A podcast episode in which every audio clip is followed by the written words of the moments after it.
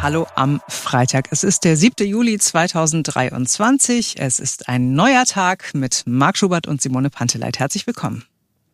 Wir sind heute wieder in Neukölln vor allen Dingen unterwegs. Dort und in anderen Brennpunkten in der Stadt war die Silvesternacht ja ja, alles andere als friedlich, teilweise zumindest, äh, haben wir alle nicht vergessen. Und äh, dann hat es ja auch zwei Treffen gegeben, Gipfeltreffen gegen Jugendgewalt, äh, initiiert von der damaligen regierenden äh, Bürgermeisterin.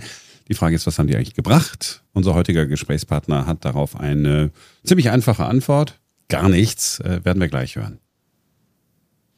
Ja, und dann hat es ja in der vergangenen Woche oder in den vergangenen Wochen Ausschreitungen gegeben in nahezu allen französischen Städten. Etwas, was bei uns möglicherweise auch passieren könnte. Also ich wette, ihr habt da auch schon drüber nachgedacht, ob es solche Situationen, solche Verhältnisse bei uns in Deutschland auch geben könnte. Und was ist eigentlich mit der Streichliste des Neuköllner Bürgermeisters? Da stehen ja auch ganz viele soziale Projekte drauf. Sollte man da wirklich sparen? All das besprechen wir mit Kasim Erdogan vom Verein Aufbruch Neukölln. Er ist Mitglied des Berliner Beirats für Familienfragen. Und hier ist das Interview. Einen schönen guten Morgen, Herr Erdogan. Guten Morgen. Äh, erste kurze Frage. Ähm, Sie sind beim Verein Aufbruch Neukölln, nur damit alle Hörerinnen und Hörer äh, wissen, was Sie da machen. Was machen Sie da? Also ich bin Vorsitzender des Vereines Aufbruch Neukölln. Äh, wir machen Angebote für Männer, für Väter, für Frauen, für junge Menschen, für alle Berliner, die den Weg zu uns finden und wir kommunizieren und versuchen gleichzeitig gemeinsam kleine Brötchen mit Menschen zu backen. Und gleichzeitig bin ich äh, Vorsitzender des Beirates für Familienfragen. Da versuchen wir, äh, die Bedürfnisse der Familien in Berlin äh, an den Senat heranzutragen. Das heißt, da geht es um Menschen mit Migrationshintergrund? Es geht um Menschen mit und ohne Zuwanderungsgeschichte. Äh, mehrheitlich Menschen mit Zuwanderungsgeschichte, äh, deshalb, weil sie ja mehr, ich sag mal, soziale Herausforderungen haben als Einheimische. Aber wir sind eine Brücke oder Brückenbauer als Verein. Wir versuchen, dass die Menschen, die in Berlin, in Berlin-Neukölln leben, zueinander finden, um im wahrsten Sinne des Wortes eine gesunde Kommunikation, sage ich mal, zu initiieren oder zu installieren, weil 90 äh, Prozent der Schwierigkeiten in unserer Hauptstadt Ergebnisse der Kommunikationslosigkeit und Sprachlosigkeit sind. Wir reden immer weniger miteinander und wir reden übereinander, gegeneinander, durcheinander. Und das wollen wir mit unseren, sage ich mal, Schritten auffangen.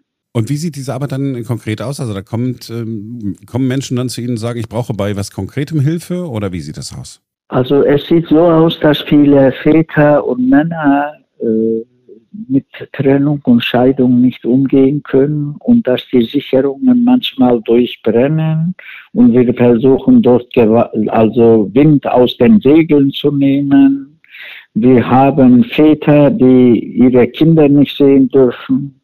Wir haben Väter, die äh, ein Problem mit dem Thema Gewalt haben.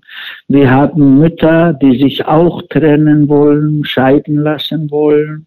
Und da versuchen wir sozusagen zu vermitteln, dass wir dann sagen, die Kinder sind auf dem Tisch, die Kinder von, von Vätern, von Männern und Frauen kann man sich trennen, aber von Kindern kann man sich nicht trennen. Und bitte, bitte, bitte bleiben Sie gewaltfrei und bitte tragen Sie die Konflikte bei uns aus, nicht bei den Gerichten und äh, äh nicht sofort Rechtsanwälte beauftragen. Und natürlich versuchen, die Ehe auch zu retten im, im Rahmen einer gesunden äh, Kommunikation. Und dann kommen Menschen zu uns, wir versuchen Formulare von denen zu auszufüllen, wir begleiten sie zu den Ämtern und da kommen Menschen, die singen wollen, die malen wollen, die Folklore machen wollen. Für die haben wir auch äh, Angebote. Also die Angebote des Vereines sind vielfältig, vielschichtig und wir haben auch äh, viermal in Berlin, dreimal in Neukölln, einmal berlinweit äh, Woche der Sprache und des Lesens mit mehreren tausend Veranstaltungen organisiert, um mit anderen Menschen aus anderen Län Ländern und mit meinen deutschen Landsfrauen und äh, äh, Männern ins Gespräch zu kommen. Wenn ich alle Angebote aufzähle, reicht unsere Zeit nicht aus. Wir äh, tragen also unter den Schultern äh, mehrere Dutzend Wassermelonen, ohne dass die eine kaputt geht. Oh, das ist aber ein sehr schönes Bild. Sie haben mich beeindruckt. Ich habe Sie deswegen gefragt, was Sie konkret machen, damit wir mal ein Bild haben äh, davon, was Sie machen. Und meine nächste Frage, Sie ahnen es schon, ist die Frage nach dem, was Neuköllns Bezirksbürgermeister Martin Hiekel aufgeschrieben hat. Er hat ja eine Streichliste präsentiert, da ist alles mit dabei. Und da stehen dann auch Projekte, ich sag's mal auf dem Prüfstand oder zumindest zur Diskussion, zur Disposition, wie Ihres. Wie sehen Sie diese möglichen Sparmaßnahmen, die auf den Bezirk, die Bezirke in der Stadt zukommen? Also da rede ich als Vorsitzender des Beirates für Familienfragen äh, in einer Zeit, wo äh, Familienfördergesetz beschlossen wird, in einer Zeit, wo man für äh, Grundsicherung, von der Grundsicherung für Kinder spricht, versucht man, versucht man in Berlin Kürzungen vorzunehmen. Das kommt bei mir als Aprilscherz an, aber wir sind nicht im Monat April. Nach den Silvesterereignissen habe ich persönlich an den beiden Gipfeln teilgenommen und man hat dort wunderbare Maßnahmen ergriffen. Man wollte mehr finanzielle Rahmenbedingungen zur Verfügung stellen. Man wollte die, die Angebote für alle gesellschaftlichen Kreise ausbauen. Man wollte in diesem Jahr 30 Millionen mehr Geld zur Verfügung stellen und für das nächste Jahr 90 Millionen. Und wenn ich dann von diesen Kürzungen gehört habe, bin ich vom Stuhl gefallen, dass ich sage, das kann doch nicht wahr sein. Was man heute kürzt, egal mit welcher Begründung, wird man nach fünf Jahren, sechs Jahren, zehn Jahren das 50-fache mehr ausgeben. Und deshalb kommt das gar nicht in die Tüte, dass man gerade in sozialen Bereichen oder aber für sozial benachteiligte Familien und Menschen Kürzungen vornimmt. Man müsste mehr, noch mehr Geld in die Hand nehmen, damit man oder damit wir alle zusammen unsere Lehren aus äh, Silvesterereignissen ziehen können. Ich verstehe Sie so, dass äh, die beiden Gipfel äh, gegen Jugendgewalt, äh, initiiert von der damaligen regierenden Bürgermeisterin, nichts gebracht haben bisher? Bisher hat das null gebracht. Äh, ich sage Ihnen, es ist jetzt, es ist jetzt Anfang Juni. Das habe ich schon ein paar Mal gesagt, dass das nichts gebracht hat bisher, obwohl ich äh, sehr optimistisch war, als wir uns getroffen haben. Und jetzt merke ich, äh, der nächste Silvester kommt in fünf Monaten. Das, was wir uns vorgenommen haben, haben wir nicht mal angefangen. Wir wollten doch mit den jungen Menschen, mit den Familien, aufsuchende Arbeit machen, Familien einladen, zu den Familien gehen und wir wollten Wind aus den Segeln nehmen. Wir wollten in einer ruhigen Atmosphäre mit den jungen Menschen und deren Familien äh, das, was passiert ist, ich sag mal, auf den Tisch bringen und darüber uns unterhalten, äh, wie wir präventiv handeln können und was wir wie wir solche Ereignisse verhindern können. Und jetzt sehe ich das äh, dass wir, ich sag mal, äh, nicht den Anfang gemacht haben, was äh, für mich persönlich große große Enttäuschung ist, wenn man mich kennt. Ich bin immer optimistisch eingestellt. Ich passe mit meinen Äußerungen sehr auf und ich versuche vom Positiven ausgehend zu den Ergebnissen zu kommen. Und deshalb bin ich ja mit 70 immer noch unterwegs. Aber in dem Fall haben wir ja leider unsere Hausaufgaben noch nicht angefertigt. Wenn Sie sagen, wir haben äh, die Hausarbeit noch nicht in Angriff genommen, ist das äh, vielleicht der neue Senat, der da äh, blockiert oder woran liegt's? Sowohl der neue Senat als auch alle der gesellschaftlichen Kräfte. Ich rede von Wir-Form, weil wir alle im selben Boot sitzen und wenn wir nicht alle in gleiche Richtung marschieren und nicht eine Mannschaft bilden, die den Ball wie beim Fußball in die gleiche Richtung spielt, werden wir auch trotz der Gelder auf der Strecke bleiben. Und deshalb nehme ich immer das, äh, die Wir-Form in Anspruch.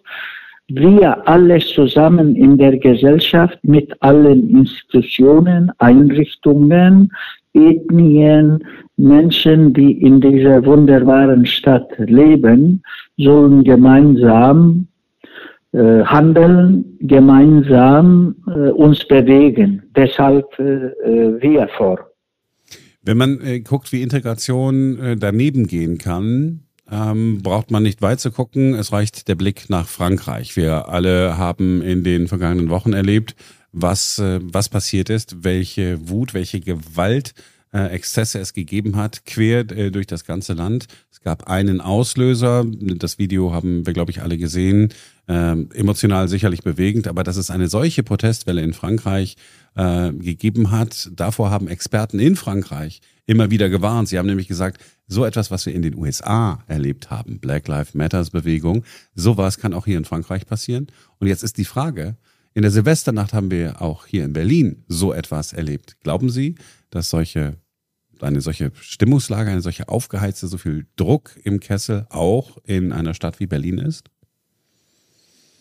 Man kann nicht ausschließen, weil, weil fünf Jahre, wenn ich dann, sage ich mal, an das Jahr äh, 28, 29, 2030 denke, ist an, an eine lange Zeit, wenn man nichts unternimmt und nicht ernst nimmt und nicht daraus aus diesen schrecklichen Ereignissen in Frankreich nicht die Lehren zieht. Das kann uns aber auch erreichen. Aber ich möchte ein bisschen Wind aus den Segeln nehmen. Äh, Frankreich ist nicht wie Deutschland, wenn wir alleine sehen, wie ein Streik Frankreich allein äh, lahmlegt, ganz schnell in zwei Tagen. Diese Temperamente haben wir in Deutschland nicht. Das heißt, äh, die Bewegung äh, schlägt keine großen Wellen. Und so ist das auch mit der Gewalt äh, in Frankreich. Und wir dürfen natürlich nicht außer Acht lassen, dass die Menschen, die Menschen mit Zuwanderungsgeschichte in Frankreich in noch schlimmeren Ghettos leben, unter sich bleiben und dass sie äh, aus äh, meistens aus äh, äh, Re Regionen, wo man Kolonien genannt hat, wo Ausbeutung, Unterdrückung stattgefunden hat. Und äh, deshalb sehe ich die Gefahr, Gott sei Dank, noch nicht in Deutschland. Aber wir müssen wirklich ernst nehmen und äh, uns darauf vorbereiten, präventiv vorbereiten, präventive Maßnahmen ergreifen, als ob solche Ereignisse auch uns erreichen können. Ich will keine Panik machen, aber wenn wir nichts unternehmen, alles kann möglich sein, weil manche Ereignisse, Vorfälle, die können auch ganz spontan ich sag mal, kommen und entstehen, das haben wir in der Heide, Heideck-Siedlung in Neukölln doch gesehen. dass äh, manchmal reichen zwei Leute, die alkoholisiert äh, und, äh, sage ich mal, mit Drogen zu tun haben. Wenn sie den Anfang machen, dann äh, die Zahl derer, die als Mitläufer mitkommen, könnte sehr schnell größer werden. Und deshalb gibt es bei uns gibt es ein Sprichwort, man sagt, ein Verrückter wirft einen Stein in die Grube und 40 kluge Leute sind nicht in der Lage, um den Stein herauszuholen. Und äh, ernst nehmen, Maßnahmen ergreifen, äh, kommunizieren, äh, handeln, schnell handeln, statt viel zu schreiben, statt viel zu reden. Das wäre meine Empfehlung für unser Land.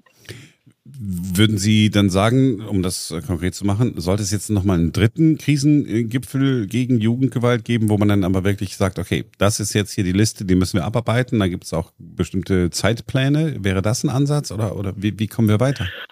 Ich halte persönlich äh, von einem geplanten dritten Gipfel, weil regierender Bürgermeister Wegener das auch zur Sprache gebracht hat vor zwei Wochen.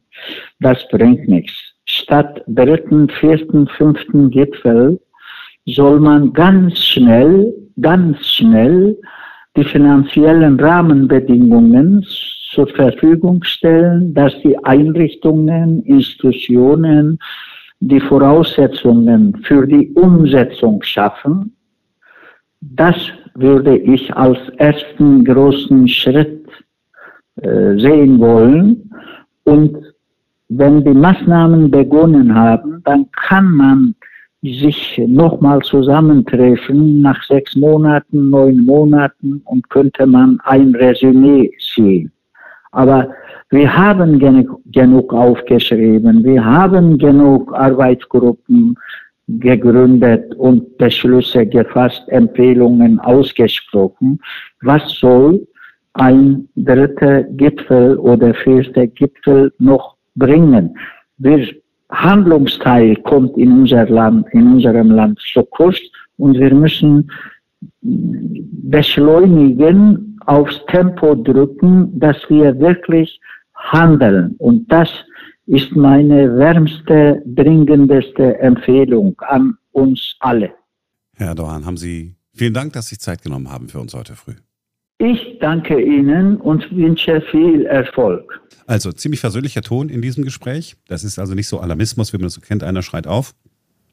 Ähm, wir haben, äh, es ist zumindest mein Eindruck, äh, jemanden gehört, der tatsächlich an Lösungen interessiert ist und auch bereit ist, da irgendwas alles zu geben, sozusagen. Ja. Und auch dieser ruhige Ton sagen, hey komm, alles wird gut, ja, wir müssen es nur anpacken jetzt. Ähm, hat mir gut gefallen. Ja, ich fand den auch super. So, und dann ist ja heute der 7. Juli. Wir haben heute Morgen mal ein bisschen drauf geguckt, was an diesem Tag so alles war. Ich musste an der Stelle auch nochmal sagen, dass ich ja Geschichte studiert habe. Drei Semester. Heute früh ganz beeindruckt getan, ja. Weil man ja nichts davon merkt, ja. du bist so ein fieser Kerl, also ein fieser Fetzen, wie meine Schwiegermutter sagen würde. Aber ich kann es ja nochmal sagen. Also heute vor 143 Jahren ist der erste Duden erschienen. Vollständiges orthografisches Wörterbuch der deutschen Sprache war der Titel. Konrad Duden hat ihn herausgebracht und äh, der war ja in allererster Linie Lehrer. Gymnasiallehrer. Dann ein Jahr später, am 7. Juli 1900, nee, nicht 1900, 1881 erschien die erste Geschichte über Pinocchio geschrieben von Carlo Collodi. Und äh, sehr, sehr viele Jahre später, nämlich 104 Jahre später, hat Boris Becker als erster deutscher und jüngster Tennisspieler Wimbledon gewonnen. Ähm, und ich erzähle die Geschichte jetzt nochmal, weil sie einfach so schön ist. Meine Lieblingsgeschichte zu Boris Becker. Der war mal zu Gast im Frühstücksfernsehen und äh, wir haben zusammen ein Gewinnspiel anmoderiert. Also er, ich und mein äh, lieber Kollege Jan Hahn. Und dann sagt Jan so zu ihm, sag mal, hast du eigentlich schon mal irgendwas gewonnen? Aber so wirklich so ganz, ganz süß naiv in dem Moment. Und Boris Becker guckt ihn an und sagt so, äh, ja, Wimbledon. Wir sind sehr. Gelächter ausgebrochen und es war, es war eine sehr, sehr lustige Situation. So, und es ist heute der letzte Freitag, an dem die Schulkinder früh aufstehen mussten. Am Mittwoch gibt es ja schon Zeugnisse. Und dann beginnen die Ferien. Dann geht's für viele auch in den Familienurlaub. Und mhm. ich habe mich heute Morgen mal ein bisschen mit dem Thema Camping äh, befasst. Wieso, wieso eigentlich mit Camping? Ja, weil es ja bei Warum darum um äh, Heringe ging, um diese Erdnägel. Ah. Kommen wir gleich nochmal dazu. Ja. Ähm, und der ADAC, der hat, wusste ich auch nicht, ein eigenes Portal für Camper, also ein Online-Portal. Und der ADAC hat gesagt, also in diesem Jahr zieht es wieder besonders viele Menschen in den Süden, nach Kroatien, nach Italien, nach Frankreich. Und was ich total geil fand, war das wichtigste Auswahlkriterium für einen Campingplatz sind nicht die Einkaufs- oder Gastronomieangebote vor Ort, ja. Also ob man da geil einkaufen kann, ob man da lecker essen kann oder die so. Die Duschen. Nein. Es ist auch nicht, ob es eine Möglichkeit zum Baden gibt, also ob es irgendwie einen Pool gibt oder eine Badestelle, See, irgendwie sonst was, sondern rate, rate, was ich, es ist. Also Duschen nicht, äh, äh, äh, Bäume, damit man im Schatten äh, stehen kann. Das WLAN vor Ort. oh mein Gott, Deutschland ist so modern geworden. Oh, super. Naja, Dabei braucht man das ja gar nicht, wenn man innerhalb Europas bleibt. Da hat man doch die EU-Flight, äh, man kann das doch genau. Ah, aber. Ja, oh Gott, die, die modernen halt Deutschen. Ist wenn super. sie im Ausland sind, im Internet surfen und bei Insta Bilder hochladen und keine Ahnung. Das ja, Netflix gucken und sowas. Na klar, was machst du denn abends ja. am Campingplatz? Da ist ja nichts. Am Lagerfeuer sitzen, auf der Gitarre irgendwelche Lieder ja, singen. Ja, 1953. Ja, gut. Ähm, wir wollten die Frage noch beantworten, warum die Erdnägel beim Zelt eigentlich Hering heißen. Und äh, der Duden, wir sprachen vorhin schon von ihm, der Duden sagt Herkunft ungeklärt, weiß man nicht. Es gibt aber zwei Theorien. Einmal ist es die optische Ähnlichkeit zum Fisch, ne? weil so ein Hering ist ja so sehr lang, dünn mhm. und hat oben so, einen, so diesen, diese Schlaufe Kopf. quasi. Genau, und das könnte also eine, eine Ähnlichkeit zum Fisch sein. Äh, wahrscheinlicher ist aber, äh, dass es vom lateinischen Wort haerere abstammt. Und haerere, ich hatte kein Latein, aber ich habe es nachgeguckt, bedeutet so viel wie hängen oder hängen bleiben. Aha. Und weil der Hering ja dafür sorgt, dass das Zelt mit den Schnüren am Boden hängen bleibt, so, ne? Deswegen kommt es vielleicht möglicherweise daher. Und möglicherweise ist der Fisch ja auch deshalb so benannt, weil der auch irgendwie hängen bleibt. Irgendwo? Im Netz? Weil der im Netz, ja, ernsthaft, der ist vielleicht, oder? Ich, ich, ja, auch das wäre, es ist so, es ist wirklich bei jedem Warum Darum ist so, ach, da, das müsste man jetzt aber auch nochmal, und da könnte man jetzt nochmal, ja. Also ich nehme das mit als Hausaufgabe übers Wochenende und. Doch nur, weil ich aufmerksam zuhöre. das war's für heute. Wir sind am Montag wieder für euch da. Habt ein schönes Wochenende. Dann ist wieder ein neuer Tag, hast du noch vergessen. Bis dahin, tschüss. Tschüss.